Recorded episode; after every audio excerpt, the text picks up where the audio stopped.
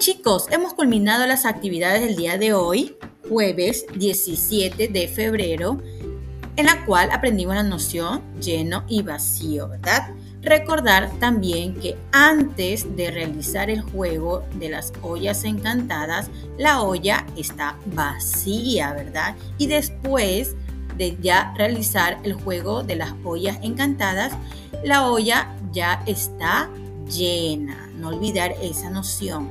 Muy bien chicos, el día de mañana tenemos muchas más actividades.